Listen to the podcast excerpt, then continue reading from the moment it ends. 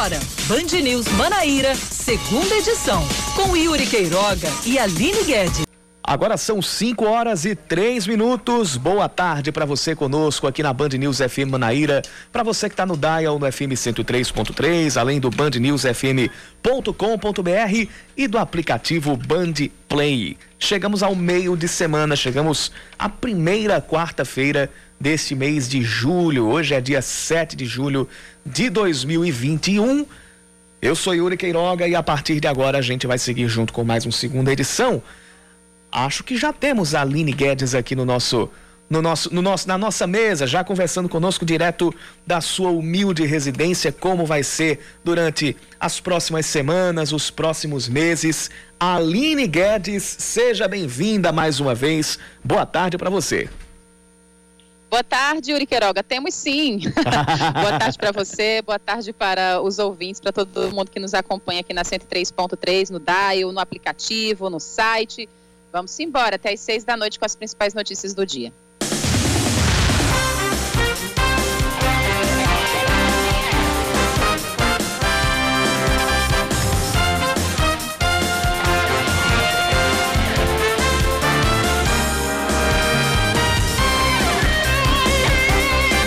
Os agentes de segurança pública da Paraíba que recusaram a vacina contra a Covid-19 podem ser obrigados a receber o imunizante. O anúncio foi feito nesta, nesta manhã pelo secretário estadual de Segurança e Defesa Social, Jean Nunes. O gestor citou uma decisão do Supremo Tribunal Federal que deu ao Estado o poder de determinar aos cidadãos que se submetam compulsoriamente à vacinação contra a Covid-19. De acordo com a decisão, o Estado pode impor aos cidadãos que se recusarem a receber a vacina medidas restritivas previstas em lei, como multa, impedimento de frequentar determinados lugares ou fazer matrícula em escola, por exemplo, mas não pode fazer a imunização à força.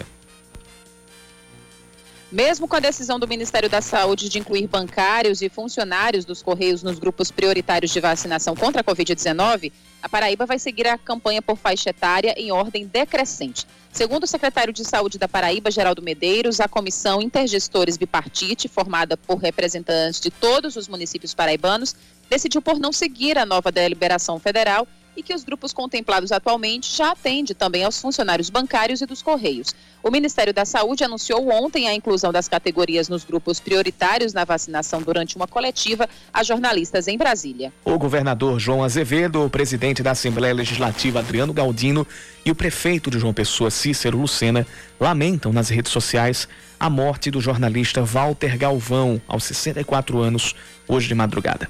Ele estava internado há uma semana em um hospital privado de João Pessoa para tratamento de um câncer na um câncer nas vias biliares e não resistiu. Walter estava à frente da FUNES, que é a Fundação Espaço Cultural José Lins do Rego, e anteriormente ocupou a Secretaria de Comunicação do Conde, no Litoral Sul. Além de ter uma larga carreira nas, no, na, nas empresas de comunicação, inclusive aqui no, no, no antigo jornal O Norte. De acordo com informações da família, não houve velório e o corpo foi cremado ainda na manhã desta quarta-feira. É inegável, né, Yuri, a, a contribuição do Walter. A, a, contribuição de Walter Galvão, a gente teve uma perda aqui do, do, do Walter Galvão foi meu chefe durante muitos anos, foi uma pessoa... Pode falar, pode falar, que tinha, tinha dado uma pequena queda no, no, no, seu, no seu áudio, agora pode continuar. Ah, sim. Pois é, Yuri. É, assim como no, no, jornal O Norte, também teve passagens pelo jornal Correio da Paraíba, assim, de, a, além da assessoria de várias, à frente de várias assessorias de gestões de instituições e de secretarias aqui é, do Estado, então a contribuição inenarrável, né? E muito jovem, né? 62, 63 anos, acho que o Walter Galvão é, infelizmente nos deixa. É, muito, uma notícia muito triste para toda a imprensa paraibana. Ele tinha 64 Seguindo anos. Com, seguindo com as notícias, o secretário de Educação da Paraíba rebate o Ministério Público Estadual que pede o retorno presencial das aulas no Estado. De acordo com o gestor, o órgão deveria se preocupar também com a rede de escolas privadas, que, segundo ele, não tem nenhuma fiscalização nas unidades particulares. O MP entrou com um pedido para que o Tribunal de Justiça da Paraíba considere inconstitucional a proibição das aulas presenciais nas escolas da rede pública em todo o estado. A medida visa garantir o retorno das aulas de forma segura, seguindo os protocolos sanitários, bem como os princípios constitucionais da proporcionalidade, da isonomia e da igualdade de acesso ao ensino entre os alunos da rede pública e privada. O 13 demite o técnico Tuca Guimarães e anuncia para o lugar dele Wellington Fajardo. O novo treinador tem 60 anos e vem da URT de Minas Gerais. No Clube de Patos de Minas, Fajardo chegou às finais da Taça em Confidência, um torneio que envolve equipes que não conseguiram chegar às semifinais do Campeonato Mineiro e que foi vencido pelo Cruzeiro.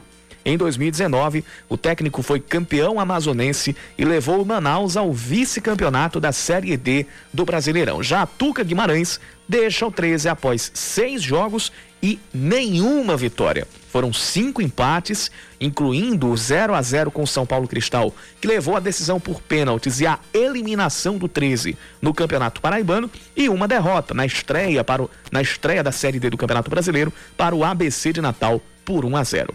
Agora são 5 da tarde, 9 minutos, confirmando 5 e 9, hora do Band News Manaíra, segunda edição. Eu sou Yuri Queiroga, estou aqui nos estúdios. Aline Guedes está em casa, mas também conduz o Band News Manaíra, segunda edição com a gente até às 6. E você participa mandando sua mensagem para o nosso WhatsApp.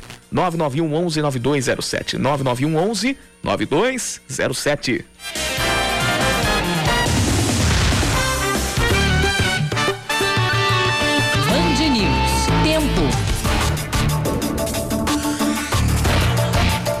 Aline Guedes, daí você deve estar percebendo o mesmo que a gente percebe aqui nos, nos nossos estúdios na Avenida Dom Pedro II, no centro da cidade.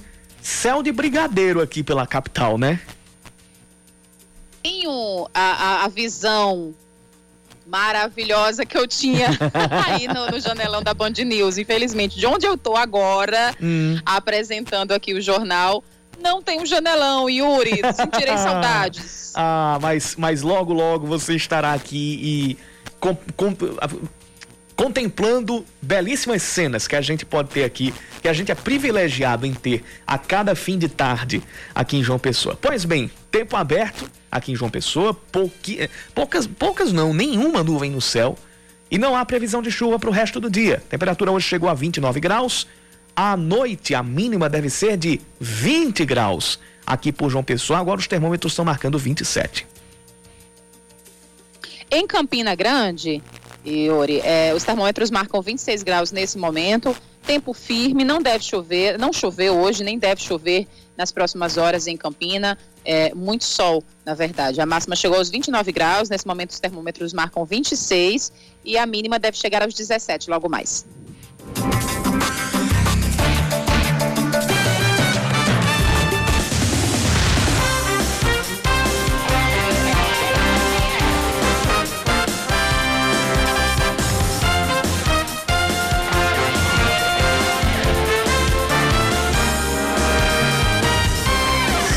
São 5 e 11, a gente começa, a gente já recebe muitas participações aqui no nosso WhatsApp, no 991 11 9207, 991 11 9207. Uma é do ouvinte, o Natinho, acho que deve, deve ser Renato o nome dele. É, ele tá no trânsito ali na Avenida, na, na, na Avenida Hilton Souto Maior e nos manda um áudio. Fala, fala Natinho. Boa tarde, boa tarde. Sou Renato, motorista de aplicativo. Me encontro aqui nesse exato momento no antigo, na antiga rotatória do José Américo. E aqui encontra-se um caos. Está um caos. É... Não vou julgar até porque não sei se concluíram, na minha visão, eu creio que, creio que concluíram, porém não está servindo absolutamente nada, nada, nada. Tá um caos aqui, um caos. Aline Guedes, a gente tá com, com, com, relatos de caos aí no, na Avenida Hilton Souto Maior, lá em Água Fria. Por quê? Água Fria, José Américo tudo mais. Porque a rotatória do José Américo não existe mais e será entregue futuramente um semáforo naquele cruzamento. E vão fazer ainda a rotatória, na verdade, vão entregar também uma nova rotatória lá no. onde, onde fica ali a AIC Agora, antes que tudo seja concluído, imagine como não deve estar tá o caos por lá, hein? Verdade, Yuri, totalmente. Primeiro porque assim, muita gente não está entendendo a obra, né? Pensou que como de certa forma parou ali é, naquele ponto das farmácias, né, na rotatória, as pessoas pensam que a obra parou porque é, até por uns dias não tinham mais máquinas no local. Mas, na verdade, é como você falou, a obra não está concluída. Os serviços só devem ser concluídos em definitivo nesse mês agora de julho. E é uma intervenção que, por causa do, do, do trânsito constante, né, está sendo mais feita aos sábados. É, segundo, a gente conversou, inclusive, com o superintendente de mobilidade da, da, de João Pessoa, Jorge Moraes, falando sobre que as pessoas precisam ter cuidado, transitar com cuidado é, naquela região, porque com a desativação da rotatória, é, quem transitar sentido bairro centro, agora só pode seguir em frente, ou com destino ao viaduto do Cristo, ou acessar à direita numa rua que tem ali, que é a professora Luísa Dantas de Medeiros. E os condutores que pretendem ir para José Américo, Geisel e Cuiá, tem que pegar aquele acesso de retorno que fica em frente à paróquia São José. E quem vai centro-bairro, é, ou só pode seguir em frente com destino bancários Mangabeira, ou acessar à direita na Agostinho Fonseca Neto, que é uma daquelas ruas que, da, das farmácias, né? E quem pretende ir para Água Fria Bancários tem que seguir para a BR-230 e pegar o acesso de retorno em frente àquele supermercado super fácil, novo, né? Ou em frente à paróquia São José. Mas assim, é difícil, Yuri, pedir atenção, prudência para os motoristas num horário como esse de rush, né? É, de e, já, pico. e já tá chegando. Tá um caos. Já... Todos, os, todos os dias os motoristas reclamam muito. É, já tá chegando mais mensagem aqui. É o, o ouvinte Daniel, que também é, é motorista.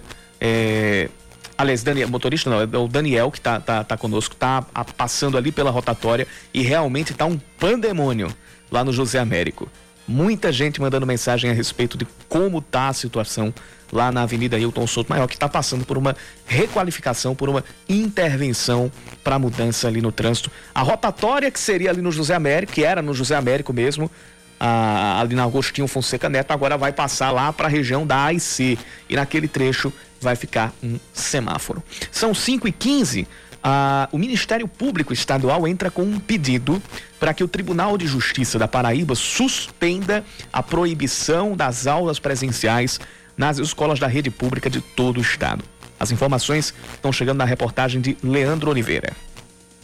O Ministério Público da Paraíba pede na Justiça o retorno presencial dos alunos em sala de aula. De acordo com a promotora de Justiça e coordenadora do Centro de Apoio Operacional da Educação, Juliana Couto, o decreto estadual que proíbe o acesso é inconstitucional, já que enquanto as unidades públicas estão fechadas, as escolas privadas já voltaram com as atividades presenciais. E de acordo com a Constituição Estadual, há o decreto do Estado que concede um tratamento discrepante aos estudantes das redes pública e privada privada de ensino ao possibilitar exclusivamente aos alunos da rede privada a retomada gradativa, híbrida e segura das atividades escolares. Pede que se autorize o funcionamento através do sistema híbrido das instituições de educação infantil e fundamental, independente de integrarem a rede pública ou privada, desde que observado todos os protocolos de segurança sanitária, estando os estabelecimentos sujeitos à fiscalização e às sanções previstas no decreto em caso de inobservância dos regramentos postos. Para o promotor de justiça e membro do Comitê Gestor da Crise Sanitária da Covid-19, Ranieri Dantas, a interrupção das aulas presenciais na rede pública não leva em conta o avanço da vacinação em alguns municípios que já concluíram a imunização. Nós somos 203 municípios em alguns municípios a vacinação está em ritmo bem acelerado. Por exemplo, eu vi aqui que Marcação recebeu até o selo do estado de, de cidade vacinada, onde praticamente toda a população adulta já foi vacinada. Então, qual a razão de o decreto não levar em consideração essas singularidades. Tem locais que a vacinação está em estágio bem elevado, tem outros que não. Por isso que não pode se tratar de igual forma todos os municípios. Tem municípios que estão devidamente em condições de receber alunos. Por outro lado, o secretário de Educação da Paraíba, Cláudio Furtado, rebateu as críticas e disse que essa cobrança do MP é um grande engano. Agora é um grande engano para o Ministério Público cobrar uma volta de uma rede de 650 escolas amanhã. Ela devia se preocupar também com o que está acontecendo na rede particular. Não existe fiscalização nenhuma. Uma falta de dosimetria na cobrança do Ministério Público. Essa volta por voltar é um pouco sem sentido. Não entendo essa ação do Ministério Público nesse momento. A expectativa do governo do estado é que a rede pública de ensino retorne em setembro, com 30% das turmas presencialmente e 70% na modalidade remota, e com as aulas em rodízio de dias. Bem, vamos seguindo com as informações sobre a vacinação, porque o Estado poderá obrigar os agentes de segurança que recusaram tomar a vacina contra o coronavírus. A afirmação é do secretário estadual de Segurança e Defesa Social, Jean Nunes. 485 policiais militares, civis e bombeiros que tinham prioridade nesse processo de vacinação, que muita gente queria estar no lugar dessas pessoas, queriam ter essa prioridade, eles rejeitaram o imunizante. Mas, segundo o gestor, uma decisão do Supremo Tribunal Federal dá poder ao Estado para determinar aos cidadãos que se submetam à vacinação contra a Covid-19. Mas a medida deverá ser tomada após a avaliação das justificativas dos profissionais que não quiseram ser vacinados. Agora, a gente precisa finalizar o processo de vacinação, que deve finalizar esse final de semana, para a partir de então diagnosticar o que de fato aconteceu. Se é justificativo, recusa justificada ou injustificada, mas isso a gente só vai saber ao final do processo como um todo. Jean Nunes esclareceu que, devido à legislação, por enquanto, não será possível é, punir aqueles que se recusaram a tomar o imunizante. Não, por enquanto nada, porque não há regulamentação, não há regulamentação no Estado. Está todo mundo aqui na mesma situação. Empresa privada, empresa pública, ninguém sabe lidar com essa situação. Não adianta dizer que tem solução pronta para isso. Então, até as empresas privadas estão tendo dificuldades com os, com os profissionais que estão se recusando à vacinação. A gente tem acompanhado isso a nível nacional e as empresas públicas não são diferentes. Durante o processo de pandemia, nós aprendemos a lidar com várias situações que ocorreram. Isso é mais uma situação nova. Não se espera que no momento de vacinação haja recusa, mas havendo, o Estado precisa enfrentar a situação e regulamentar e ver como pode ser tratado isso. Tanto o Estado como empresas privadas. O secretário ainda destacou o trabalho de conscientização aos agentes de segurança pública da Paraíba durante esse processo de vacinação. Todos têm acompanhado, tanto da Secretaria de Segurança como da imprensa de maneira geral, têm acompanhado o esforço que o governo do Estado e a Secretaria de Segurança têm feito para poder vacinar todos. Não é de agora, isso é desde o início da vacinação. A gente precisou fazer intervenções junto ao governo federal, Ministério da Saúde, até que a gente pudesse ter, o governador anunciar nos últimos dias, 6.700 vacinas para imunizar 100% de todos aqueles que estão no enfrentamento à Covid. Em dezembro do ano passado, o STF decidiu que cada brasileiro terá a obrigação de se imunizar, o que não significa que poderá ser levado é, de forma forçada até o local de vacinação, até a vacina. É aquela coisa, não, não, pode, não pode pegar pelo braço e venha, passe, se, vá se vacinar, mas podem ser adotadas algumas medidas restritivas. Por exemplo, quem não se vacinar pode, neste caso, contra a Covid-19, pode ser multado, pode ser pode ser impedido de, de, de, de se matricular em alguma escola, pode ter outro tipo de medida restritiva, mas não pode ser de maneira nenhuma é, forçado a se vacinar. Mas é, aí, aí é aquela coisa, a legislação tem um limite. Ela, vá, ela não pode extrapolar é, determinado ponto. A partir deste ponto, vale muito mais a consciência de cada um, vale muito mais a consciência de cada pessoa.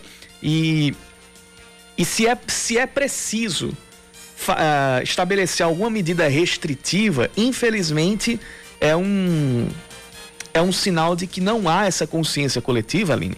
E, e isso já é um, um fator negativo. Quando a gente tem, esse, quando tem essa necessidade de, de, de se impor qualquer medida restritiva, já, já você já depreende por aí que é um pouco difícil é, você partir, você conseguir esse status de, de, de, de consciência espontânea ou de consciência coletiva. É verdade, Yuri. Agora são 5h22.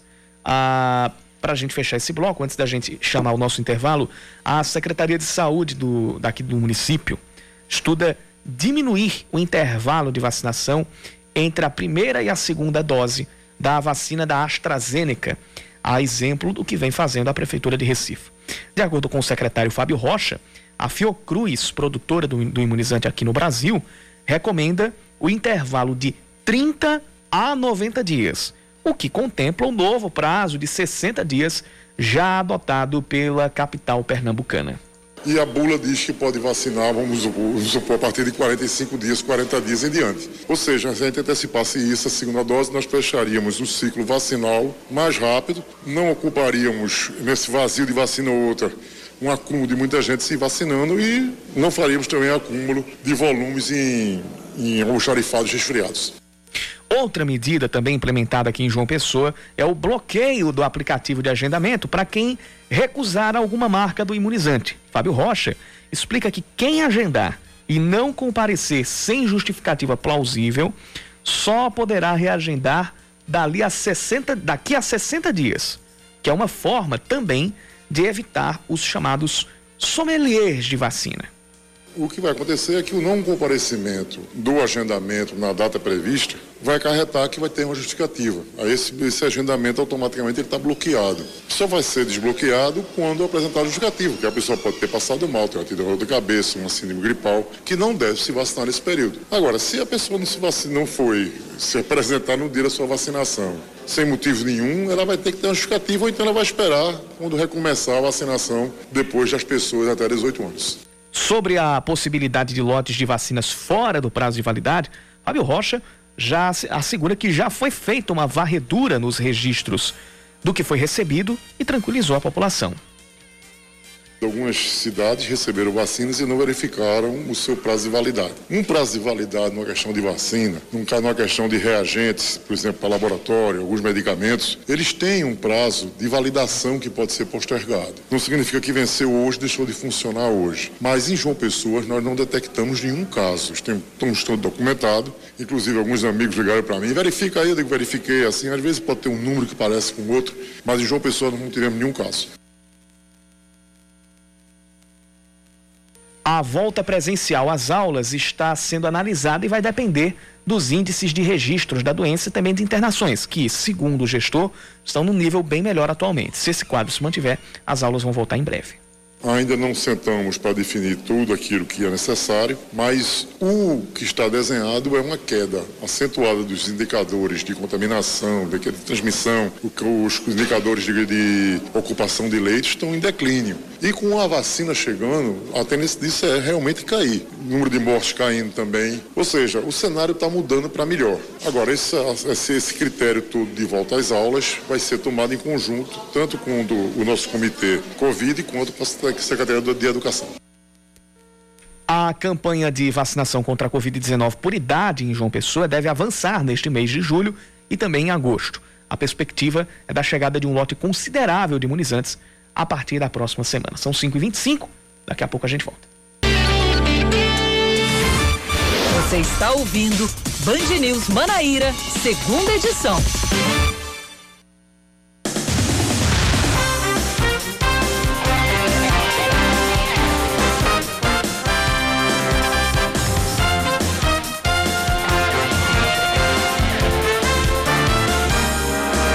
De volta, 5 da tarde, 28 minutos aqui em João Pessoa. Para retomar as atividades presenciais na Assembleia Legislativa da Paraíba, o presidente da Casa, Adriano Galdino, cogita exigir dos servidores, deputados, jornalistas e visitantes o cartão de vacinação contra a Covid-19.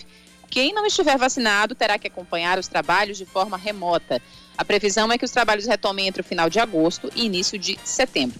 Segundo ele, existem dificuldades físicas para a retomada das sessões porque a estrutura do prédio da Assembleia tem fragilidades que possibilita que o vírus possa se propagar de forma muito eficiente.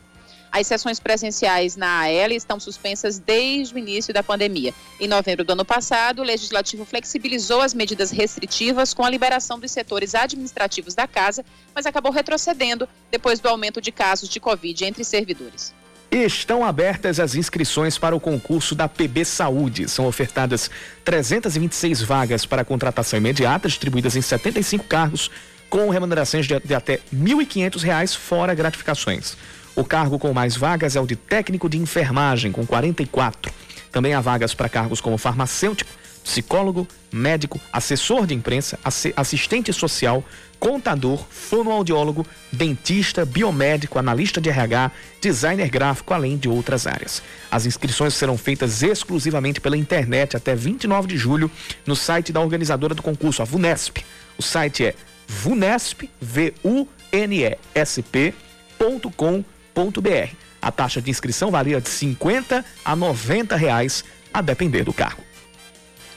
Um estudo da Universidade Federal de Campina Grande aponta uma redução expressiva de novos casos e mortes decorrentes da pandemia da Covid-19 na Paraíba. No entanto, um co o coordenador da pesquisa, o professor Josenildo Brito de Oliveira, faz um alerta. Considerando os novos decretos que flexibilizam o funcionamento das atividades, o número de novos casos pode aumentar, já que a cobertura vacinal de apenas 13,11% da população completamente vacinada ainda é muito baixa projeto estuda dados obtidos através do site da Universidade Johns Hopkins e do Ministério da Saúde e governos da Paraíba e de São Paulo. O presidente do Senado não descarta parar as atividades da CPI da pandemia durante o recesso parlamentar. Segundo Rodrigo Pacheco, tudo depende da discussão da Lei de Diretrizes Orçamentárias. De acordo com o parlamentar, o texto base do orçamento de 2022 é o que vai definir se o parlamento entrará ou não em recesso, como prevê a Constituição. Nesta semana, senadores que compõem a comissão defenderam a não paralisação dos depoimentos. Apresentado pela diretoria ontem, o atacante Ederson, novo reforço do Botafogo, espera ser regularizado até o fim da semana para ter condições de jogar o quanto antes.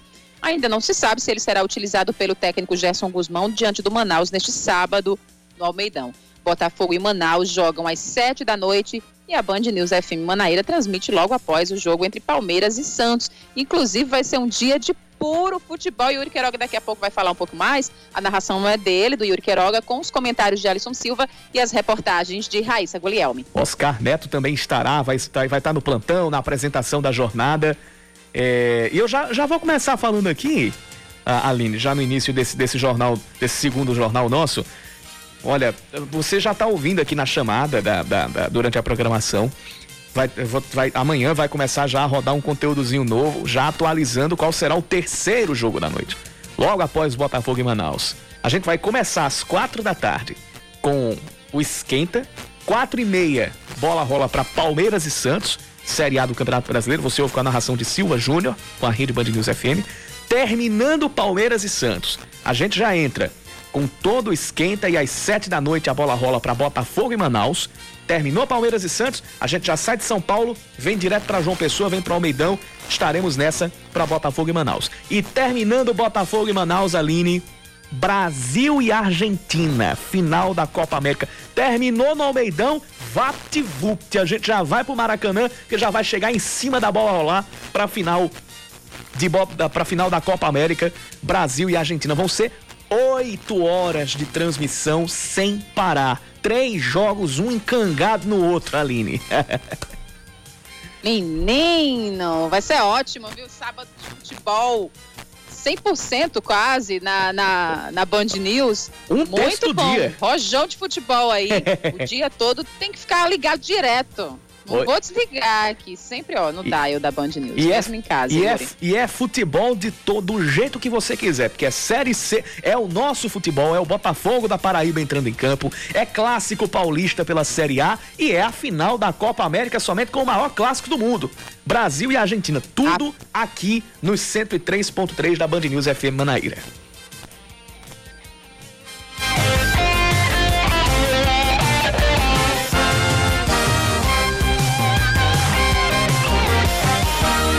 São 5 horas e 33 minutos. Além da Covid-19, a, a gente tem uma outra preocupação, Aline, que é o Aedes aegypti, que é um mosquito que transmite doenças como a dengue, o zika vírus e a chikungunya. As informações, tem mais informações sobre isso com o repórter da TV Band Manaíra, Betinho Nascimento. E é desse período de inverno que os casos de dengue, zika e chikungunya aumentam. E aqui João Pessoa Teve até um caso de uma criança de 8 anos de idade do bairro José Américo que acabou morrendo porque acabou se infectando com a dengue hemorrágica, foi ao hospital de Valentina, mas não resistiu. Sobre esses casos, vou conversar agora com a diretora em Vigilância em Saúde para trazer esses detalhes. Diretora Aline Grise, é, quais os bairros que tem mais incidência, o que, é que a população deve fazer e esse caso né, que é preocupante de uma criança de 8 anos que acabou falecendo. Então, é preocupante, né? Porque quando a gente para para pensar um pouquinho que só não existe o Covid, né? A gente se depara com casos assim. A criança realmente chegou a falecer, foi comprovado que foi dengue hemorrágica e o irmãozinho dela ficou na UTI. Então a gente foi investigar como vigilância epidemiológica e a gente descobriu que estava tendo um foco no José Américo, principalmente na rua que ela morava, né? Então a equipe foi, fez todo o trabalho, fez o mapeamento e a gente pede muita ajuda da população, porque eles são fundamentais nessa ajuda, né? A gente precisa que eles não joguem lixo nos terrenos, que eles não joguem garrafas, não deixem acumular água, cuidado nas suas casas, nos seus quintais porque a dengue também mata, né? A gente tem a chikungunya, a gente tem a zika, que são aí mosquitos que são totalmente prejudiciais à nossa saúde. A gente sabe que a prefeitura também está tomando medidas, né? Pedindo esse apoio da população, essa parceria da população e governo municipal, mas a prefeitura tem atuado para combater também o mosquito. Tem, exatamente. A prefeitura vem fazendo um trabalho aí árduo, né, cansativo, de domingo a domingo, em relação a tudo que gira em torno da saúde. Nossos agentes estão na, nas ruas de 8 da manhã e 5 da tarde aí tentando combater esses focos. E eu repito que a população é muito importante para a gente estar tá juntos, né, nessa parceria aí, para estar tá evitando esse acúmulo e essa proliferação de arbovirose. Qual o, o, setor da capital, assim, quais os bairros que de fato tem mais incidência dessas doenças? São os bairros mais populosos, né? Os bairros que têm mais residências, né? Mais fácil você achar focos em residências do que em condomínios. Então é o José Américo, Oitizeiro, Cruz das Armas, Cristo, Bancários todos esses bairros a gente já está fazendo um trabalho aí, né? O Roger também, a gente está fazendo um trabalho bem é, incisivo em relação à arbovirose e leptospirose, que também está crescendo. A gente já teve oito casos esse ano, inclusive com uma morte semana passada. Então são coisas que, se todo mundo parar para pensar um pouquinho, depende muito da população.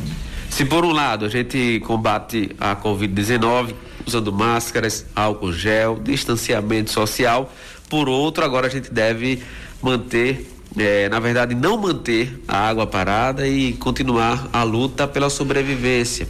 Evitar agora a proliferação desse mosquito, Aedes aegypti, que causa essas doenças, dengue, zika e chikungunya.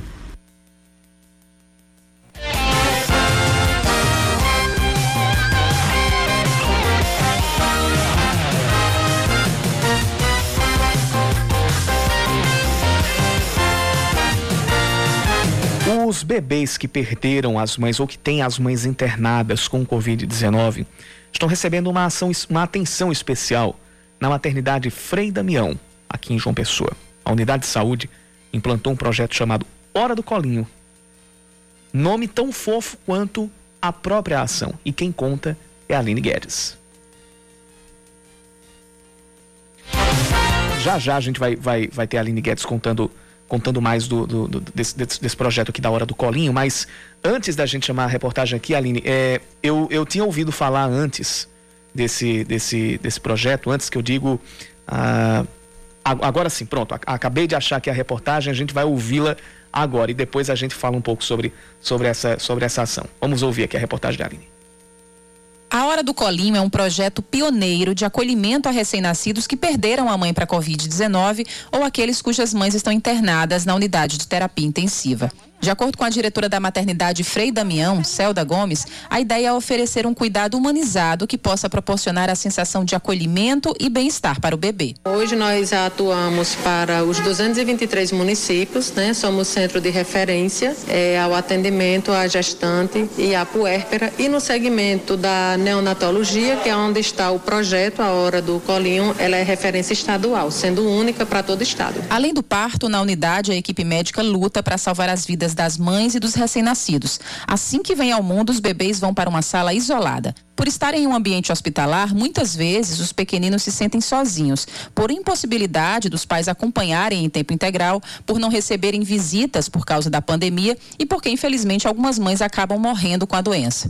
Segundo a coordenadora do setor obstétrico, Mariluce Ribeiro, a demonstração de afeto através do colinho terapêutico ameniza o estresse e facilita a recuperação. Desde o início da pandemia para cá foram mais de 20 óbitos maternos e esses bebês que nascem prematuro, baixo peso, eles ficam, vão para o TEINEL inicialmente, depois eles vêm para a gente até ter a condição de alta. Então eu comecei a ver que eles ficavam um pouco estressados, chorosos, né? muitas vezes é apenas cólica e precisava de algo a mais. Então a gente já dava esse colinho espontaneamente. Só que, é, como eu vi que havia uma melhora, eu instituí um protocolo operacional padrão para todos os dias a gente fazer. Na, agora não existe uma hora específica. Desde julho do ano passado, o prédio, antes abandonado, se transformou em maternidade e tratamento da Covid-19. E de lá para cá, 20 23 mães acabaram morrendo por conta da doença. Sem o calor materno, o projeto Hora do Colinho faz toda a diferença. O objetivo agora é fazer com que a ação se estenda para outras maternidades do país.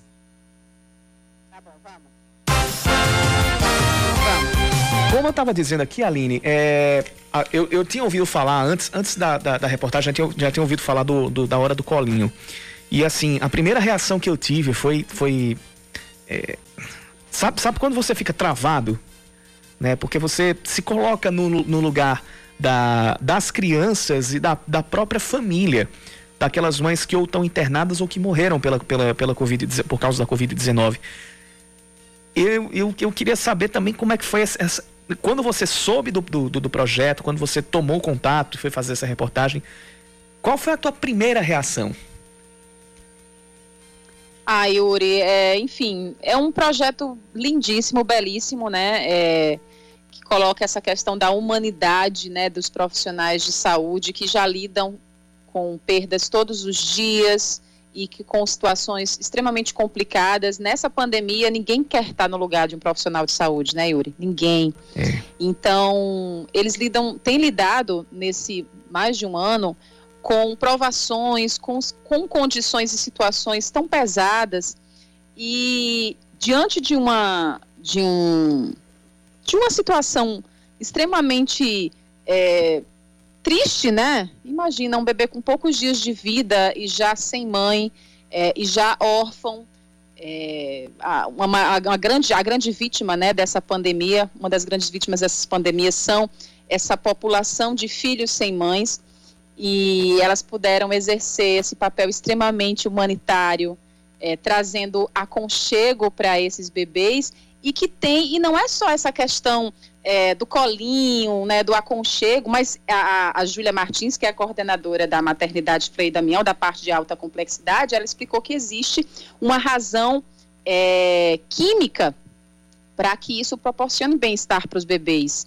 Porque essa situação do colinho, do aconchego, existe até um programa chamado Mamãe Canguru, que também é adotado aqui em algumas maternidades é, da Paraíba, que é para que a mamãe fique próxima ao bebê.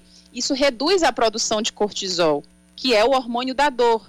Então, isso por, de, por causa desse movimento, né, de estar tá pertinho, né, de ter um corpo pertinho aconchegando o bebê, essa técnica alivia, alivia as cólicas, alivia todo tipo de dor que o bebê possa estar sentindo e garanta um bem-estar, um sono tranquilo para eles. Existe também toda essa questão química no corpo, biológica no corpo dos bebês. Então, parabéns para a maternidade é, Frei Damião, uma, um projeto é, dentro dessa política de humanização é, muito bonito. É um, realmente um alívio a gente. A gente fica realmente travado porque é uma situação muito triste, né, de bebês que já se veem é, órfãos com poucos dias de vida. Não é só a dor da perda, mas tudo que se perde Exatamente. daqui para o futuro, né? É uma, é uma dor que não é de agora, porque eles nem entendem, uhum. mas é uma dor para o futuro. É tudo que aquela criança já é. perdeu para é. sua vida e isso não vai ser reposto nunca. Pois é, e aí é, a gente, e a gente, a mas gente é, um, é, uma, é, um, é um projeto muito bonito diante de uma situação tão triste, né? É. E que a gente não, não, não tem, não existe conforto e aconchego para isso, né? Para essa lacuna que é a mãe na vida de um filho que ele já perdeu. Pois é. mas diante disso é um alívio saber que essas profissionais estão doando parte do seu tempo para amenizar, para produzir pelo menos mais bem-estar e conforto para esses pequeninos. É, é uma coisa linda da gente ver mesmo. Aline, são 5h44, a gente volta daqui a pouquinho.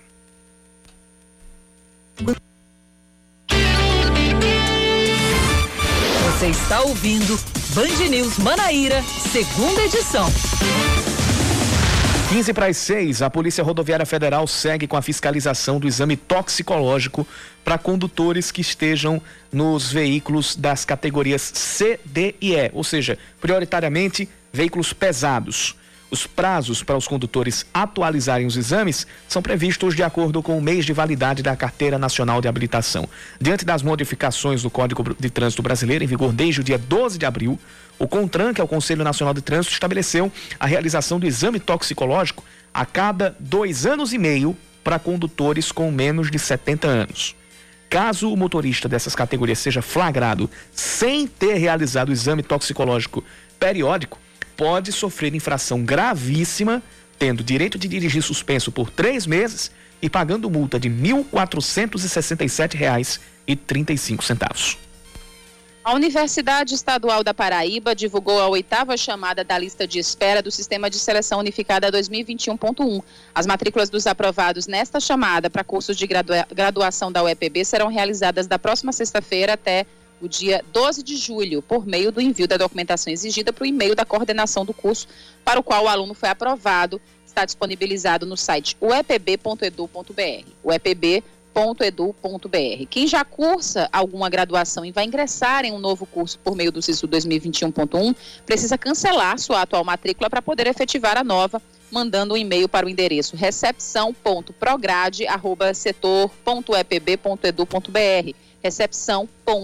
recepção.prograde@setor.uepb.edu.br. A Policlínica de Jaguaribe oferece testes para detecção da Covid-19 aqui na capital. De acordo com a diretora de Vigilância em Saúde, Aline Grise, qualquer cidadão que estiver com sintomas gripais pode ser atendido no centro de testagem, que serve como complemento à assistência que é ofertada na atenção básica por meio das unidades de saúde da família. O centro de testagem funciona de segunda a sexta, das 8 da manhã ao meio-dia, por ordem de chegada. Para ser atendido, o usuário deve apresentar RG, CPF, cartão do SUS e um comprovante de residência de João Pessoa. Famílias que moram em assentamentos federais da reforma agrária na Paraíba vão receber títulos definitivos para as terras na próxima semana. A cerimônia de entrega está marcada para segunda-feira, às três da tarde, em Cruz do Espírito Santo e terá a presença do presidente nacional do INCRA, Geraldo Melo Filho.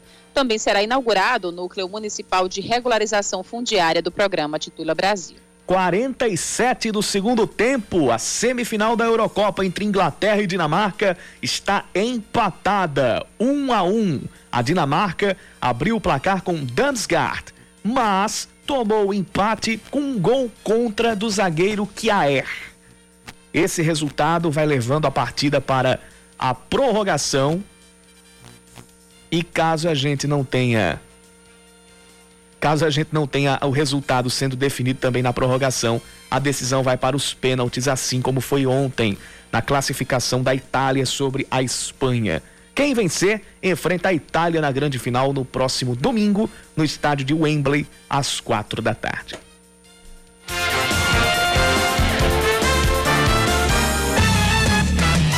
Informação de agora: o o presidente da CPI da Covid, a CPI da pandemia, Omar Aziz, mandou prender, deu voz de prisão ao ex-diretor do, do que ocupava cargo no Ministério da Saúde, Roberto Ferreira Dias.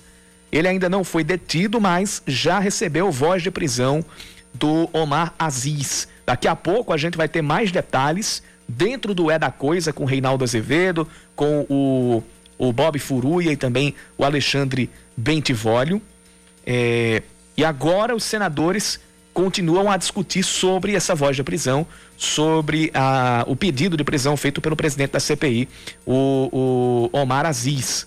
Houve um bate-boca, o senador Marcos Rogério, que é um dos principais defensores do presidente Jair Bolsonaro lá na CPI, disse que Aziz está errando e aí Aziz disse: se eu estiver cometendo arbitra arbitrariedade, ele tem o direito de entrar com uma ação contra mim. Isso disse Omar Aziz.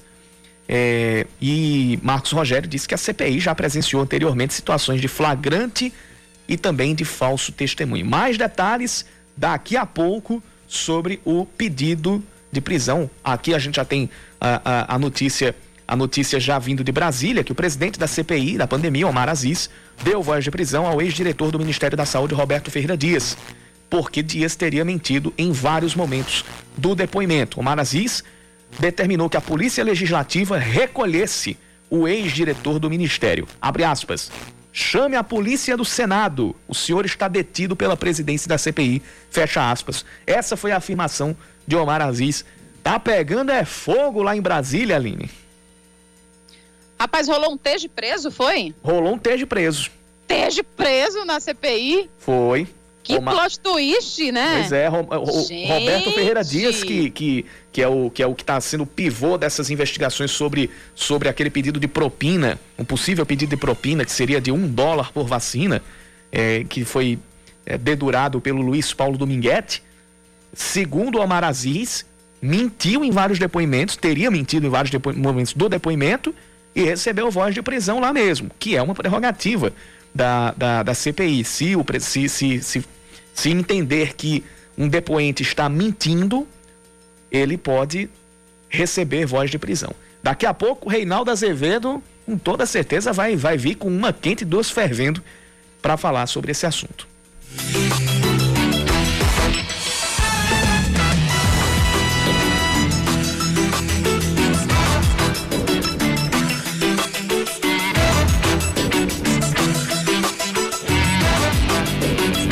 Da tarde, 51 minutos. João Pessoa se prepara para a retomada do turismo neste mês, que é período de férias para muita gente que colocou a capital paraibana entre os 14 destinos preferidos dos brasileiros. Leandro Oliveira traz um pouquinho mais sobre João Pessoa como destino de férias para a gente.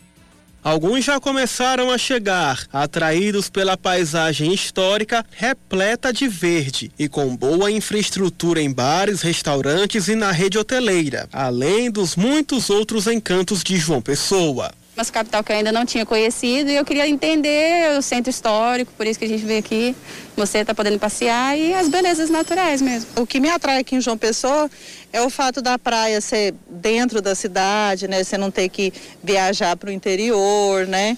E assim, tudo muito pertinho, a cidade é bem aconchegante, né? Tem tudo muito perto. Por conta da pandemia, os turistas preferem lugares com mais opções de atividades ao ar livre, como as praias, além de ter uma boa cobertura vacinal. Critérios que colocaram a cidade em 14º lugar no ranking divulgado por um site de viagem que avaliou a preferência dos turistas brasileiros para as férias de julho. A presidente da empresa paraibana de turismo, Ruth Avelino, está otimista. A expectativa é que a ocupação hoteleira chegue a 50% nesse neste mês, perto da média habitual do período antes da pandemia, que ficava em torno de 65%. Ruth garante que todo o setor está pronto para receber os visitantes com segurança. A gente tem protocolos de biossegurança para todo o segmento do turismo: hotéis e pousadas, bares e restaurantes, receptivos, passeios náuticos, guias de turismo. Então, todo esse protocolo ele é muito rigoroso. Agora, o que a gente apela é para que o turista faça a sua parte. Segurança que faz aqueles que chegam aqui desejarem ficar em João Pessoa. Com certeza, em primeiro lugar para mim. Melhorou bem, né? Com tudo, tudo aberto, melhorou bem. A Paraíba já vacinou mais de 60% da população adulta, o que permite uma sensação de mais tranquilidade. Ontem você começou a acompanhar a série de reportagens Alta Costura com estilistas paraibanos que ganharam o mundo. Hoje você conhece a sutileza das peças criadas pela estilista Alessandra Sobreira. A reportagem é de Silvia de Oliveira, da TV Manaíra, e a narração é de Aline Guedes o nome estampado em revistas nacionais de moda. A carreira de Alessandra Sobreira foi costurada com talento, ousadia e tecendo bons contatos e relacionamentos. Eu fui expor meu trabalho fora daqui e na época, poucos tinham feito esse trabalho de levar o nome da Paraíba para fora. Eu consegui levar um trabalho muito bonito feito com artesanato daqui em macramê, feito em seda. E quando chegava algo novo e alguém que levava uma ideia diferente, isso abriu portas para mim.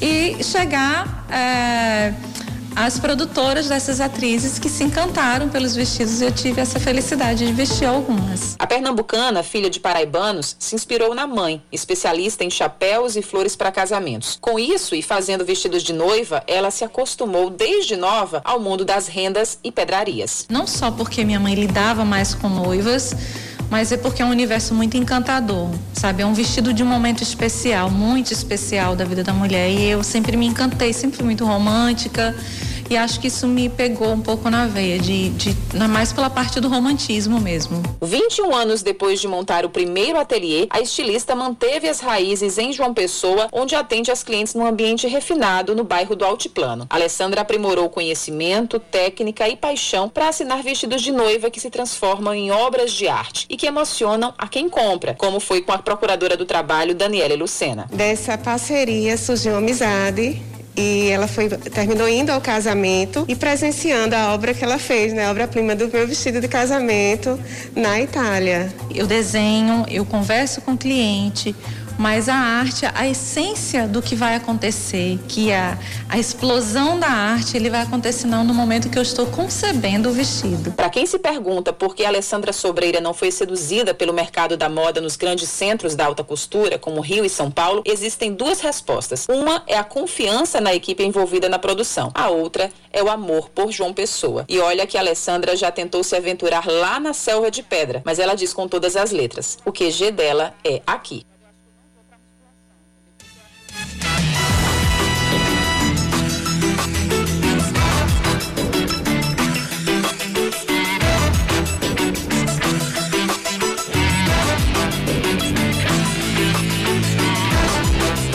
5 horas e 57 minutos, última atualização. E aí a gente já vai entregar para o É da Coisa com Reinaldo Azevedo daqui a alguns instantes, já com essa, com essa notícia.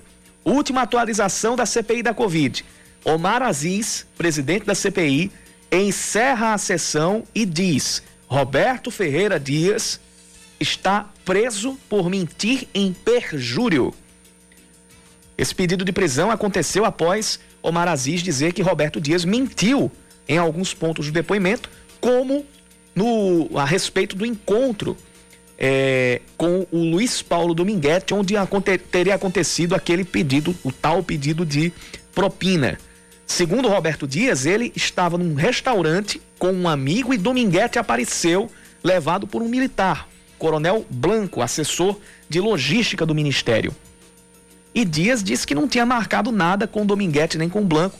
Isso, de acordo com Omar Aziz, foi uma mentira. Esse foi um dos pontos citados por Omar Aziz e por isso ele pediu a prisão de Roberto Ferreira Dias, ex-diretor do Ministério da Saúde. Eita, Aline Guedes, eu já vou me preparar aqui porque Reinaldo Azevedo hoje vai chegar com muita coisa para falar, hein? Menino, aqui em casa vai ser assim, ó o dial ligado em Reinaldo Azevedo e a TV na TV Senado. Ser assim, que o negócio Rapaz, tá pegando não, fogo. Eu, eu não sei se na TV assim, Senado. Assim, Rapaz, sabe o que mais? Todo mundo tá chegando aqui, mente, fala o que quer, ou então não fala nada. Tá virando um circo isso aqui, tá virando a casa da mãe Joana. Eu acho que ele quis botar assim, ah, é, não vai ser mais assim, não. Né? É, é Chamar o freio de arrumação, a fala né? dele, né? Não aceito que a... Oi? Ih, eu acho que a gente perdeu. Acho que a... Ih, a Aline caiu aqui. Agora, agora. Peraí. Aline, tá ouvindo a gente agora? Deu Oi, uma, que... deu ouvindo uma... perfeitamente. Deu uma quedinha no teu sinal aqui, pode falar.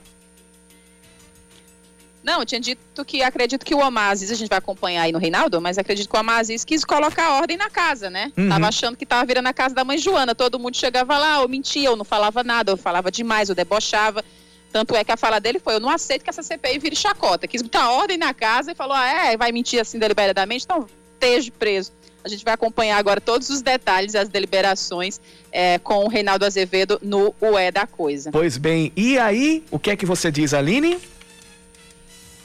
Eu digo até amanhã. É, e eu até logo, porque vem aí o É da Coisa com o Reinaldo Azevedo e todos os detalhes dessa quente tarde da CPI da pandemia. Continue conosco aqui na Band News FM Manaíra. Até amanhã, Aline. Até, Yuri. Valeu, cheiro. Você ouviu Band News Manaíra, segunda edição.